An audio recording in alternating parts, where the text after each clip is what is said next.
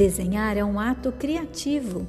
Um simples muro pode ser um grande suporte vertical onde os desenhos das crianças ganham vida com traços efêmeros feitos com giz, por exemplo.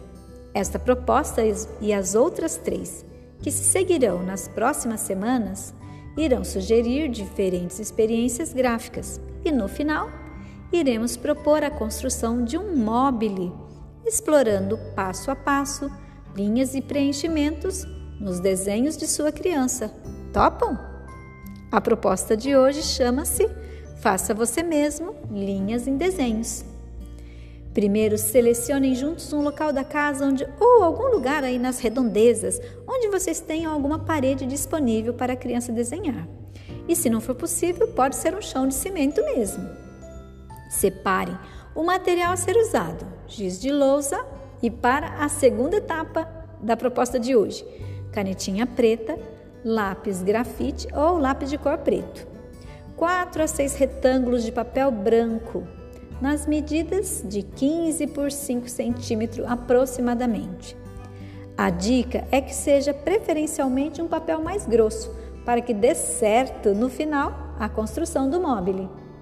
Proponha a sua criança fazer um desenho na parede. Incentive-a a fazer investigações e explorações com giz, dando-lhe liberdade de escolher o traçado das linhas que desejar. Em pé, linhas deitadas, linhas onduladas, linhas retas, linhas inclinadas, etc.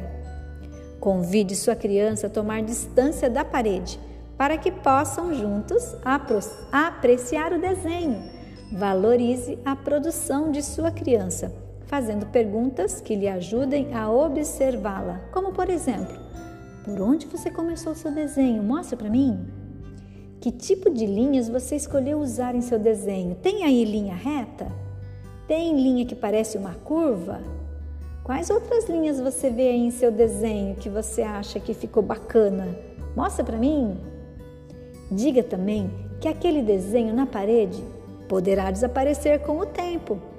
Então, convide-a a registrar em um papel. A seguir, entregue o papel, a caneta ou os lápis preto. Convide-a para apoiar o papel em algum lugar firme, observar a parede e copiar o desenho feito, usando linhas grossas ou finas, de acordo com o desenho que ela fez anteriormente. Lembre sua criança que nesta etapa o desenho das linhas será só em preto e branco mesmo. As cores virão depois. Incentive a criança a preencher todos os retângulos de papel usando linhas retas, curvas, etc tal qual o desenho da parede. Peça para sua criança para escrever o nome dela no papel, na maneira que souber, atrás do desenho, ok? E guardá-lo para que possa dar continuidade na semana seguinte.